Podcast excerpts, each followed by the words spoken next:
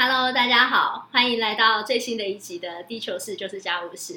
我觉得，我们要把你们搞乱，到底是丫丫还是 Candice 呢？其实我们也搞不清楚。不过呢，今天我还是要保持这个机会呢，来反攻一下。因为呢，我们刚刚录了两集，其实都凸显了丫丫她非常的珍惜我们消费者的一个意识。真的她觉得大部分的一个责任还是来自于企业的责任，或者是这个政府的政策，而不应该把这个对于环境环境友善这样子一个事情呢，推给全部都推给消费者。所以呢，我就决定来反攻一下，让他听听看一些很神奇的企业政策，然后听听他的点评。所以，让我们欢迎一下丫丫。Hello，大家好。对啊，就是我我还是要讲一下，就是能够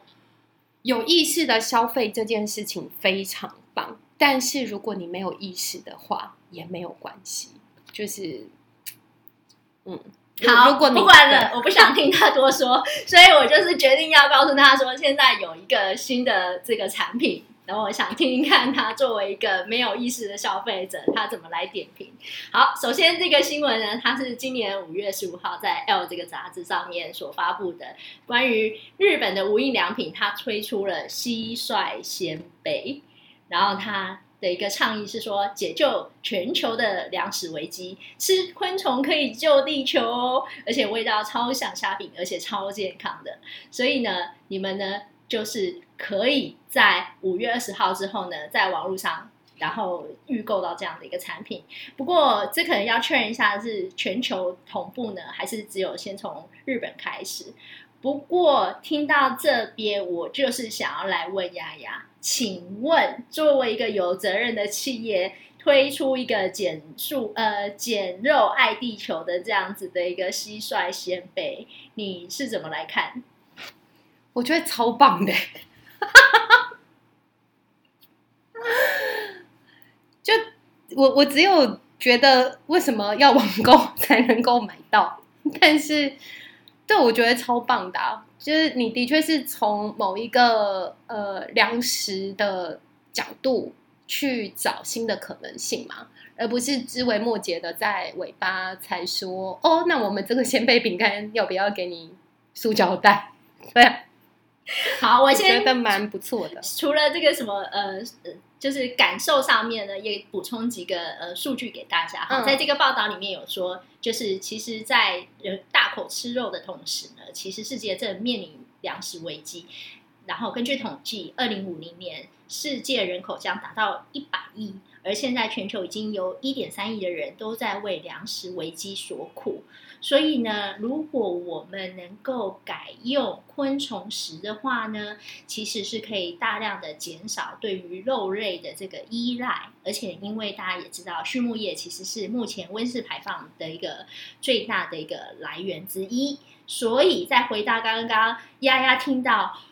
蟋蟀先辈相当的兴奋之后呢，他现在最大的痛点就是他只能网购。对啊，就是因为我知道这个新闻的时候，还特别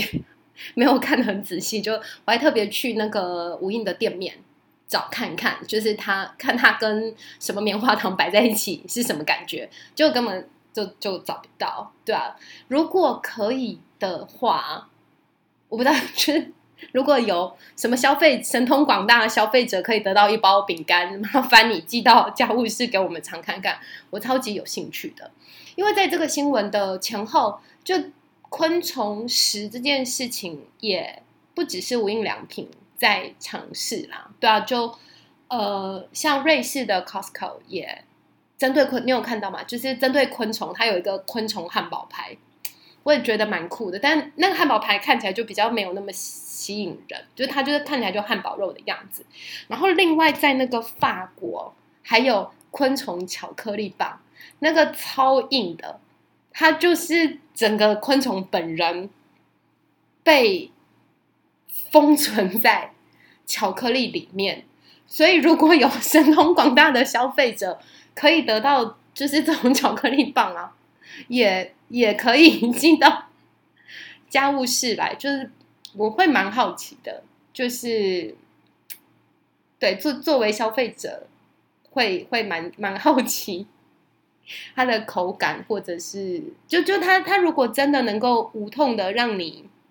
有这个呃消哎这讲什么呃饮食的选择的转移的话，倒也不失为一个很很不错的政策了。对，因为各位听众可能一时之间无法看到那个丫丫的表情，可是，在他的对面的我，真的是看到他真情流露，就是充满绝对的兴奋，就是真的是非常热热衷于这样子一个产品。所以，如果是你是相关的这个产品的制造商，也欢迎你跟家护士联络。我相信丫丫应该很乐意让我们上架，直接业配。然后，哎，上架不一定，我们上架有非常严格的。的的会议对，但是 不过就是作为个人，一个很好的敲门砖。如果到时候你们有上架的话，记得给我一些报酬。好，